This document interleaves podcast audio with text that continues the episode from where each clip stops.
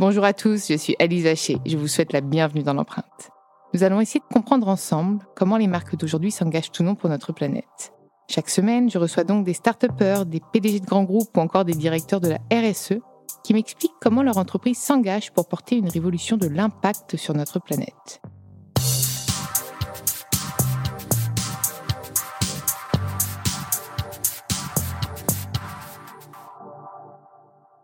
Et avant de commencer cet épisode, je souhaite vous présenter le nouveau partenaire de l'empreinte. Dans ce nouvel épisode de l'empreinte, j'ai le plaisir de recevoir Johan Lecreurer. Lecreurer. Lecreurer. De toute façon, j'étais sûre que tu allais devoir me le redire. C'est pas très grave. Euh, le directeur de la création de Chevignon, la marque de prêt-à-porter homme de savoir-faire français mêlant authenticité, qualité et modernité. Et responsabilité bientôt, non? Bientôt, exactement. C'est le gros virage qu'on est en train de prendre. Comment t'es arrivé là, toi? Dans la mode, c'est parce que ma mère était directrice de studio et de, collection euh, chez Lanvin à l'époque. Enfin, le, titre est un peu, un peu vague, euh, mais elle travaillait dans la mode, en gros. Voilà, chez Lanvin. C'est elle qui m'a donné le goût de, ce truc-là. Mon père, lui, était kinésithérapeute. Il l'est plus parce qu'ils sont à la retraite tous les deux. Et donc j'avais j'avais une partie euh, de la famille qui était très créative et une autre partie qui était beaucoup plus cartésienne. Donc c'est le, le un bon équilibre. Exactement, un très bon équilibre.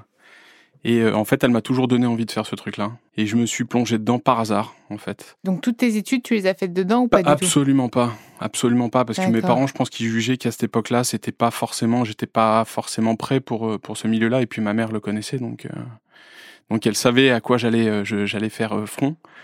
Donc pas du tout. J'ai fait des écoles de, j'ai fait une école de publicité. Et puis après, en fait, ça m'a ça m'a pas plu. Donc je me suis orienté vers ça. Et puis c'est les rencontres qui ont fait que je suis arrivé, euh, je suis arrivé dans la mode. Et Chevignon, qui est arrivé quand? Et Chevignon, ça fait dix ans que je suis chez Chevignon. Alors euh, juste avant Chevignon, j'ai fait quelques marques qui étaient vraiment bien. En fait, j'ai appris plein de choses parce que j'ai fait des marques euh, plus ou moins haut de gamme et j'ai fait d'autres marques haut de gamme. Donc en fait, j'ai un peu j'ai un peu sillonné à travers tous les, toutes, les, toutes les cibles. J'ai trouvé ça vachement intéressant. J'avais vraiment envie d'apprendre tout ce, tout ce milieu-là. C'est-à-dire que la mode, c'est, joli quand on la regarde. C'est joli quand on la, quand on la feuillette. mais en fin de compte, il y a plein, il y a plein d'axes différents. Et le fait d'apprendre et de voir comment ça se passe dans les grandes industries qui font du mass market, tout comme les d'autres marques ultra luxueuses et qui proposent d'autres choses, et ben c'est hyper intéressant après de faire un tri là-dedans et puis de se dire ce qui est bien, ce qui est moins bien, euh, qui est plus passionnant ou non. Euh, voilà, par exemple, l'une des plus belles expériences, c'est pas la plus sexy, c'est lorsque j'ai travaillé pour une marque de grande distribution qui faisait des vêtements pour les pour les, grands groupes de distribution alimentaire et vestimentaire. Et en fait, ça c'est génial c'est génial parce qu'en fait, euh, il y, a une, y a une problématique. Et moi, c'est ce que je trouve hyper intéressant. C'est-à-dire que en début de collection, on me dit bon bah voilà, il va falloir sortir une collection avec des tissus qui coûtent 50 centimes. Et moi, je trouve ça beaucoup plus passionnant. Je crois qu'aujourd'hui en plus, on en a une de problématique, non? Ah bah on, a, il y en a, bah, on en a une parmi euh, parmi euh, parmi plein d'autres. Hein, oui, oui, mais c'est celle-là qu'on va aborder, c'est le, le, caractère responsable de bah, de la mode aujourd'hui. Et donc toi, tu as été donc il y a 10 ans, je pense que c'était pas au cœur euh, des enjeux de Chevignon, c'était plus de dépoussiérer l'image, non Mais alors, alors je, te reprends tout de suite, c'est-à-dire qu'il y a dix ans, c'était pas au cœur de l'enjeu de la mode tout, court, en fait. Oui. Donc c'est ça le problème, c'est-à-dire mm. que Chevignon, aujourd'hui on va parler de Chevignon parce que c'est là que je travaille, mais euh, la, grosse problématique, elle est, elle est, elle est générale en fait. Donc euh, c'est même pas une question de Chevignon il y a 10 ans, etc. C'est que c'est une des industries les plus polluantes au monde, c'est l'une des industries les plus destructrices pour, pour la planète. Et, euh, et en fait, on s'est pas posé les bonnes questions au bon moment. Donc on en arrive là avec un gros parcours et une grosse aide de communication qui fait réagir les gens. Et en fait, tout le monde aujourd'hui, ah bah il va falloir que machin, etc. Mais en fait, il fallait se réveiller juste un peu plus tôt. Donc euh, c'est vrai que ce, ce, cet acquis de conscience, moi je l'ai pris aussi avec les autres. Je vais pas dire que j'ai été avant-gardiste de, de, quoi que ce soit. T'étais pas trop de, dedans, toi? T'as plus suivi un peu le Alors j'étais alors j'étais j'étais pas dedans, c'est-à-dire que je pense qu'on l'est tous plus ou moins. À un moment donné, quand j'étais enfant, je passais des vacances extraordinaires avec mes parents euh, au bord de la mer et on était vraiment, euh, on faisait attention à tout ce qu'on faisait quoi.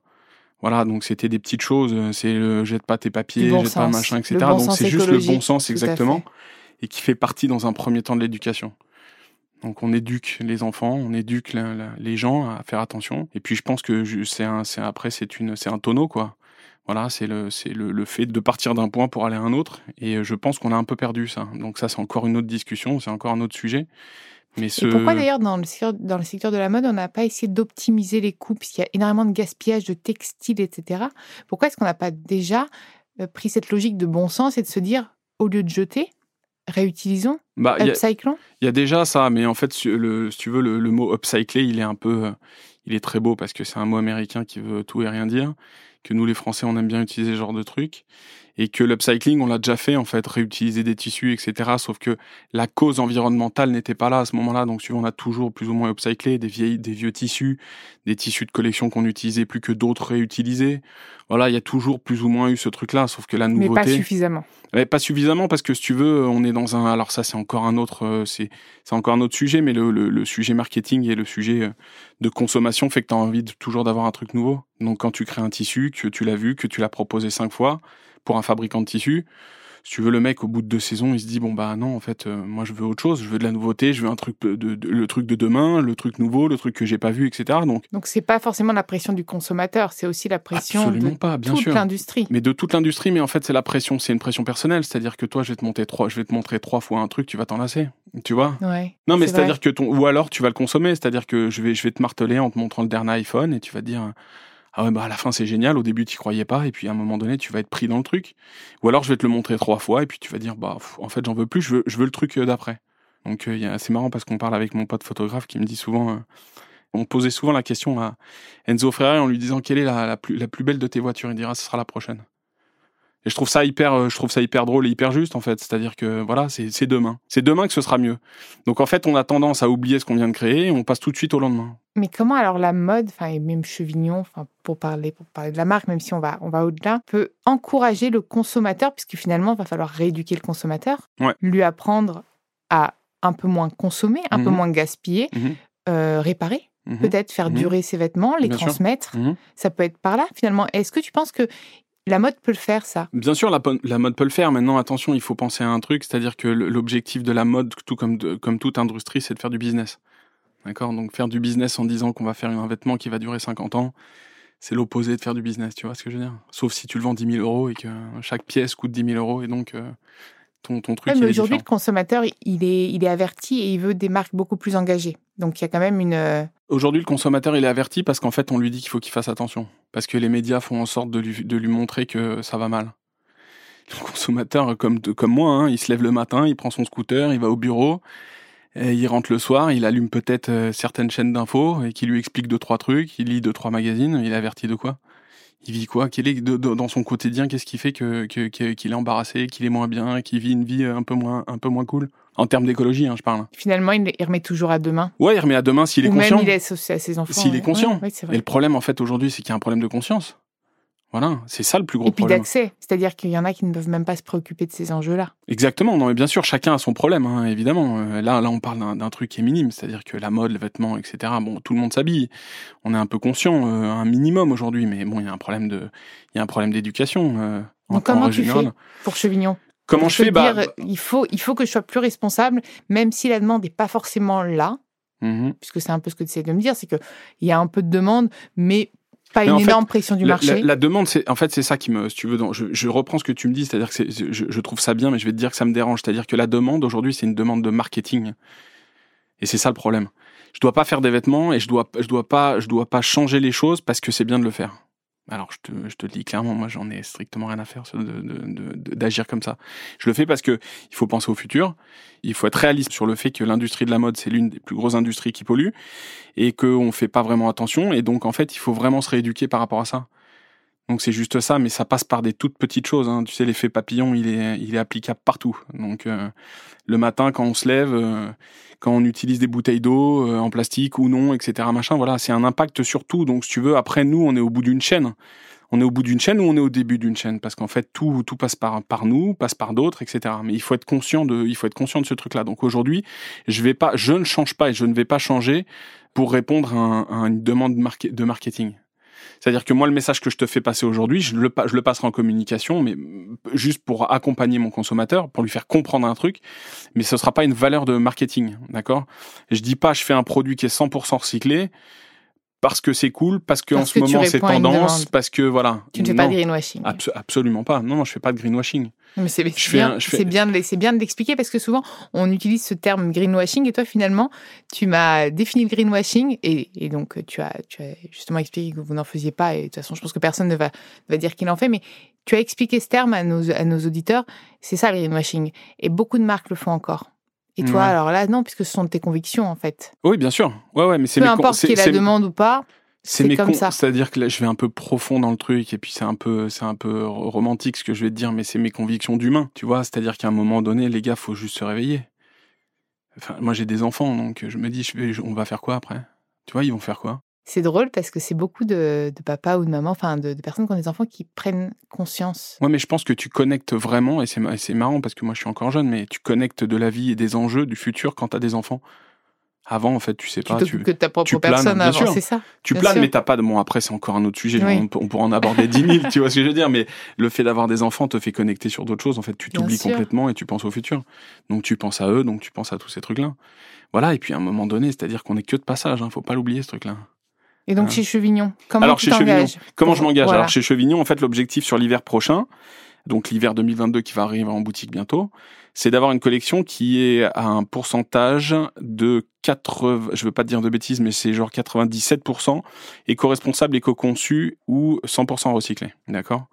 Donc ça, c'est un, je te vois hocher la tête, mais en fait, tu vois, c'est, c'est-à-dire que ta réaction n'est pas normale. Normalement, ça devrait être surpris. Non, mais ouais, ça devrait être, ça devrait être logique. Ben, moi, moi, moi, finalement, je préfère encore être un peu ébahie parce que je j'aime voir que les marques se bougent. Et je suis toujours surprise parce que l'industrie, a, globalement, a tendance à se faire dé- démonter constamment. Et moi, dans l'empreinte, je l'avoue à toutes Mhm. les marques qui osent même plus expliquer qu'elles font, qu'elles essayent de se bouger parce qu'elles se font tacler tout de suite. Et toi, tu, me- tu me sors bah, une collection qui, quand même, euh, finalement, est, est verte. Bon, après, en termes d'empreinte, va falloir aussi calculer l'empreinte carbone. C'est normal. Il faut Mhm. toujours calculer ce que Mhm. l'on ce que l'on émet, etc. Parce que parfois, c'est sympa de faire du made in France, mais si tu l'exportes aux States, bon, bah, est-ce que globalement, euh, tu voilà, gagnes? Ça, moi, c'est souvent ce que, ce que je demande. Mais aujourd'hui, j'ai l'impression que vraiment, tous les acteurs se bougent. Et, et la mode, la mode, j'avais, bah, j'en ai pas eu beaucoup dans l'empreinte. Parce que parce que finalement, c'est compliqué et c'était un des secteurs les plus en retard. Ouais, c'est compliqué. Alors, euh, c'est ceux qui disent que c'est compliqué qui. euh, Non, mais c'était compliqué de les avoir parce Ouais. qu'en fait, le secteur est globalement en retard. Ouais, C'est plutôt ça. Oui, tout Et à donc fait. personne ne voulait vraiment venir en parler. Oui, bah oui, bah nous on est en retard. Hein. Mais Et, te- et tu comment t'as réussi à faire bouger les choses? Alors en fait, Chevignon a été racheté il y a, il y a deux ans, si je dis pas de bêtises. euh, et en fait, les personnes qui ont racheté ce truc-là étaient très investies sur cette sur cette cause.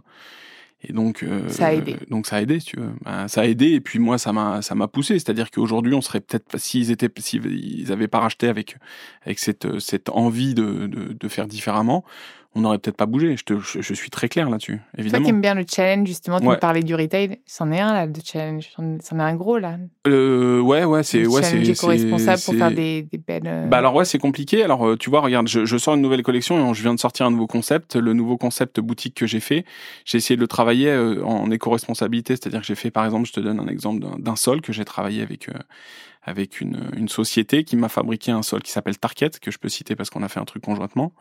Et Tarket m'a fait un sol qui est 100% recyclé, 100% recyclable. Donc c'est c'est des petites choses qui font que en fait euh, je vais pas faire des vêtements qui sont éco-conçus pour que d'un- de l'autre côté en fait euh, je fasse euh, je fasse rien d'intelligent. C'est un peu le truc. Et c'est quoi tes points bloquants encore, ceux qui subsistent? Puisque tu me dis qu'il n'y a pas 100% typiquement. Quels sont ces derniers Alors le pourcentages 3% qu'on c'est le cuir. Et t'arrives pas à un euh, cuir végétal? Si mais alors si mais en fait t'as un si tu veux t'as un, t'as un process. Donc le cuir végétal oui mais le cuir végétal c'est quoi? C'est soit du cuir de coco que tu te mets sur le dos d'accord? Ou du cuir de banane. Qui vient de... Je te- non, Voilà, mais- Non, mais, même s'il vient, bien, peu mais- importe, c'est-à-dire qu'aujourd'hui, tu peux faire un truc, même s'il vient d'un autre endroit, parce que tout, tous les, toutes les choses qu'on fait viennent d'un autre endroit, c'est de faire un blouson en cuir dans une, dans une, avec un truc qui, qui, qui refabrique le cuir, si tu veux, mais tu utilises d'autres matériaux, d'accord? Donc, t'as, as le bambou, t'as la noix de coco, t'as tous ces trucs-là, d'accord? Je suis un peu un puriste, donc moi aussi je fais de la mode, mais je fais de la mode, j'essaie de faire des trucs qui soient logiques. Donc aujourd'hui de dire j'arrête de faire du, du cuir, du vrai cuir de vachette, d'agneau, de mouton, etc. Je vais dire non parce que un Chevignon c'est une marque de cuir qui a été connue pour le pour le cuir, et de deux euh, euh, on s'est tous habillés depuis la nuit des temps avec du cuir, d'accord? Je n'utilise pas de cuir où l'animal a été abattu euh, à des fins non alimentaires. D'accord. Donc comme la plupart des comme la plupart des marques qui utilisent du cuir. Donc par contre nous on a un vrai truc sur ce truc-là. Ça veut dire que quand quand j'utilise un cuir, déjà je vais voir l'élevage, Je vais voir comment est-ce qu'ont été élevées les, bêtes, ou je me renseigne en règle générale, parce que je prends pas mon bâton, ma, ma, laine, et je vais sur le truc voir le troupeau, tu sais, avec ma pipe pendant 4 jours et me dire ah ouais lui. C'est donc ça les, les moments off. ah lui il est pas mal, et ben je vais faire un blouson avec ce truc. Non non pas du tout. Mais je veux un peu la traçabilité du, du truc, d'accord, savoir s'ils ont été bien élevés, s'ils ont voilà s'ils ont une, une belle vie. Donc ça, c'est en aspect général, c'est-à-dire qu'il faut pas. Il n'y a pas, d'ailleurs des labels pour ça. Bien sûr, exactement. Il y a plein de labels. Donc on est en train, nous, on travaille avec tous ces trucs-là. On a ce suivi, et ensuite on a le cuir. Donc une fois que l'animal a été euh, tué pour être pour à destination alimentaire, on récupère le cuir. D'accord? Donc aujourd'hui, le cuir qui est utilisé en prêt-à-porter pour des animaux qui sont utilisés, il serait jeté sinon. Bah oui, ou alors il serait, si tu veux, il serait utilisé pour euh, pour plein de choses. C'est utilisé pour, euh, je peux pas te dire pour les voitures, parce que les voitures, elles n'utilisent pas du, du 100% cuir, sauf les, les, trucs haut de gamme.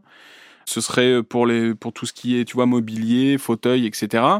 Et après, attention, sur une peau de, de cuir, lorsque tu la poses, en fait, tu as des zones de faiblesse. Donc, tous, toutes les parties qui sont sous les, tu sais, les endroits de flexion, etc. Tout ce qui est euh, bah, sous, les, sous les aisselles pour nous, au, au coude, aux genoux, etc. Tout ça, ce sont des zones qu'on peut pas utiliser dans un blouson. Donc, toutes ces parties-là, tu es obligé de les découper de les, et de les mettre à la poubelle. Et la problématique de ces de, des fauteuils et tout ça, c'est qu'ils doivent utiliser des peaux qui sont extrêmement qualitatives, d'accord, avec une certaine épaisseur et pas de défaut, évidemment, donc pas de faiblesse. Donc il y a une perte énorme. Et quid du recyclage? Pourquoi, par exemple, l'upcycling, toi qui adores ce terme, pourquoi est-ce qu'on pourrait pas réutiliser le, cuir euh, Enfin, c'est des process qui sont faits chez, chez de nombreuses marques, mais pourquoi pourriez pas, on pourrait pas ramener sa veste en cuir chez Chevignon et puis se refaire des pièces avec?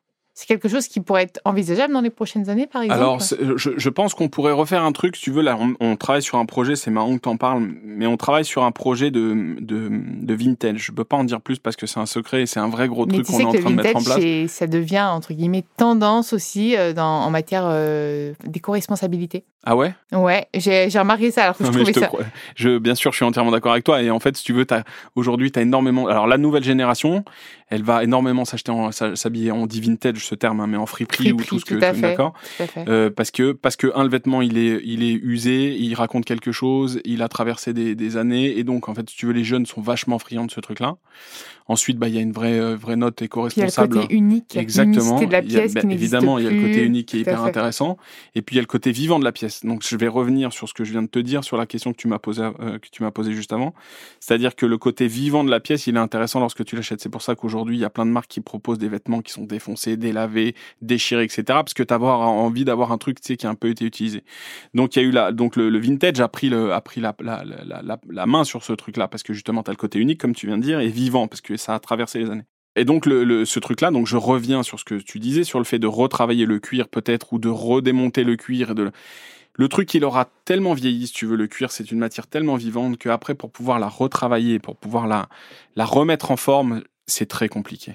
C'est hyper compliqué. Donc je veux pas promettre des choses qui sont compliquées à faire. Je pense que il y a un renouveau. On doit refaire venir, tu sais, il y a, ces mecs-là, je trouve que c'est un peu triste quand je les vois, quand je les vois partir, tout ce qui est cordonnier, tous ces corps de métier, tu vois, qui sont des super métiers. Il y en a, y en a qui reviennent, hein, parce que moi, il y a des services de cordonnerie qui, moi, d'ailleurs, les chaussures que j'ai euh, ont été retapées entièrement. Ouais, ça revient, ça, hyper entre guillemets, à la mode pour faire durer Exactement. les produits. Exactement. Alors, il y a ce truc-là, et puis aussi le savoir-faire qui est vachement important et qu'il faut qu'on souligne et que l'on, que l'on remette en avant. Euh, il y a des super métiers qui sont en train de disparaître et qui doivent revenir, je pense. Et donc, pour revenir à ce que tu me disais, je pense que le truc qui serait intéressant, c'est de retaper un truc de lui redonner une seconde vie. Voilà, exactement. Plutôt que de le démonter, en refaire un produit, etc., où en fait tu vas avoir une main d'œuvre euh, folle, tu vas avoir peut-être euh, de l'utilisation de, de, de, plein de choses qui vont te rendre un produit à la fin qui est pas forcément top, sur lequel tu vas t'investir en termes de, de produits, de, de, choses pour le rendre éclatant. Tu vois ce que je veux dire? Donc ton éco-responsabilité à partir du moment où tu récupères un truc et où tu le refabriques pour le reproposer, si tu veux, tu vas avoir tout un process qui va pas le rendre du tout éco. Donc, tu as un côté marketing qui rentre en jeu, mais le, principe de l'écho, en fait, il est complètement oublié. Et on, et on a tendance à oublier ce truc-là. C'est-à-dire qu'on se dit, ah, c'est hyper cool. De ce truc-là, ils en ont fait ça. Ok, les gars, mais je vous rappelle qu'au milieu, bah, si tu veux, il y a une, tu vois, il y, a un, il y a un process. Et ce process, en fait, eh ben, un, il est coûteux. Deux, il utilise des matières, chimiques ou non. Trois, euh, voilà, il y a tout un, il y a tout ce truc-là. Donc, on se dit, pièce A, il y a machine à laver pièce B, d'accord, dans ce qu'on en a fait, mais on oublie le truc qui est au centre. Donc c'est ça aussi qu'il va falloir qu'on explique. Donc j'ai l'impression que tu n'as pas beaucoup de points bloquants. Moi? Ouais. Non, j'en ai aucun, mais personne n'en a des points bloquants. Qui a des points bloquants? Il y en a pas. On se, on, se, on se, on se met des points bloquants en fait. On se met des points bloquants parce qu'aujourd'hui, euh, tout est business, hein on est d'accord. Si on a envie de faire un truc, on peut le faire. Toi, tu penses que tu vas perdre du business en produisant éco-responsable? Je pense pas que je vais perdre de business. Elles sont pas plus chères, les pièces Si tu veux, aujourd'hui, alors, moi, bah, si, elles vont avoir un impact, mais un léger impact, c'est-à-dire qu'aujourd'hui, Chevignon est en dessous du, de, je pense, en dessous du marché, en termes de prix. En, en termes de qualité de produits que l'on fait et, le, et, le, et, le, et la mise en vente, euh, alors moi, aujourd'hui, je te parle en tant que créatif et pas en tant que financier ou businessman, d'accord? On va faire euh, venir ton expert comptable. Bien sûr, ouais, l'expert comptable ou, mon, ou, mon, ou mon, mon, DG, si tu veux, tu vois, des gens qui ont vraiment la valeur de, de l'argent dans le truc. Mais euh, ce qui est beau dans Chevignon et ce pourquoi je reste depuis autant d'années, c'est que c'est une marque qui raconte quelque chose, qui a un véritable historique et qui a créé des vêtements qui étaient fabriqués pour durer le temps d'une vie. Et moi, je trouve ça très beau, en fait. Et aujourd'hui, c'est vraiment le reflet qu'a la, qu la marque et c'est ce que j'ai encore envie de donner. D'accord? Donc, j'ai envie de faire des produits avec une bonne qualité au juste prix pour un temps X d'accord? Mais X le plus long possible. Voilà, donc c'est anti-business, ce que, je te, ce que je viens de te dire, parce que l'objectif c'est de faire un produit qui, qui dure. Donc comment arriver à faire la transformation en termes de business dans le futur? Bah, C'est là qu'est le point qu'il va falloir qu'on Peut-être en fidélisant, justement. En fidélisant. En racontant une vraie histoire et qui fait qu'on a envie de retourner chez Exactement. Chevignon. Ouais, sûrement. Ouais, tout à Moi, fait. je pense que c'est peut-être ça l'avenir de la mode. et en étant peut-être un petit peu plus actuel, si tu veux. Chevignon, c'est un peu, en, c'est un peu endormi, un peu c'est, c'est, c'est horrible ce que, je, ce que je vais dire et je vais me faire taper dessus, je pense, mais un peu vieilli avec sa clientèle. D'accord? Donc, euh, le, fait de, le fait de vieillir avec sa, sa clientèle fait que ton style, il est pas, euh, voilà, il est un peu moins sexy à un moment donné parce que quand on vieillit, on est à, en majorité et un il n'y a petit pas peu une moins nouvelle sexy. collection un peu, un peu Bah plus... si, bah on l'a rebossé. Et bah voilà. Et c'est cette euh, collection qui est un peu à risque. Alors elle est à risque dans le sens où euh, l'image Tout le change un monde est peu. à risque en ce moment. Ouais, tout est à risque. Exactement. Il faut en prendre. Hein. Chez Chevignon, je n'ai, je n'ai, je n'ai pas arrêté que d'en prendre des risques. C'est Je n'ai fait que ça. intéressant en même temps. C'est intéressant, mais c'est, euh, si tu veux, c'est le, c'est la roulette russe, comme on dit. Hein. D'accord? C'est un peu, euh, faut, faut, tu vois, il y a une part de, il y a une part de, de business dans le truc, comme je te dis. Donc sinon, on s'ennuie exactement. Moi, je m'ennuie pas. Les chiffres non plus s'ennuient pas, si tu veux. Mon expert comptable s'ennuie pas et la direction non plus s'ennuie pas, tu vois. Mais, euh, mais on est obligé de passer par là. Alors on le fait doucement, etc. Mais ça, c'est ça, c'est un côté image et marketing, d'accord? Et à côté de ça, la réalité de la chose. Si je dois revenir sur ce que tu me disais tout à l'heure, comment faire, comment parler de ce truc-là? Et bah c'est euh, tranquillement, c'est-à-dire que c'est pas du marketing, c'est pas de la communication, c'est au fur et à mesure. Voilà, voilà ce qu'on fait, voilà vers où on va aller, voilà d'où on vient, voilà où on va, et, euh, et ça va être euh, et ça va être le- le- l'enjeu, mais c'est un truc qui va se faire au fur et à mesure. Hein. Est-ce que tu aurais envie d'ajouter un mot de la fin pour nos auditeurs? Quelque chose pour les encourager peut-être Ou Euh, quelque chose de plus... euh, Non, j'ai juste envie, j'ai juste envie de dire à, à tout le monde qu'en fait, il faut être un petit peu réfléchi et que il faut faire attention surtout. Il faut faire attention à soi. Il faut faire attention. Chacun à son échelle, comme tu Exactement, disais, chacun finalement. à son échelle, tout à fait. Euh, que le, le moindre petit acte, euh, eh ben en fait, il est intéressant. Il faut juste en avoir un déjà pour commencer. Et puis, euh, moi, je fais aucune propagande. hein. Je dis juste euh, parce que je suis de passage. Moi aussi, tu vois. Donc, euh, je, je, je dis juste faites attention et puis réfléchissez et soyez le plus intelligent possible dans tous les choix que vous allez faire. Voilà. Très beau mot de la fin. Merci. Plein de bon sens. Merci. Merci à toi d'être venu dans l'empreinte. Merci. Merci à vous d'avoir écouté cet épisode. Vous pouvez retrouver tous les épisodes sur toutes les plateformes de podcast ainsi que chaque semaine sur thegood.fr. N'hésitez pas à liker, partager et commenter le podcast. À très vite.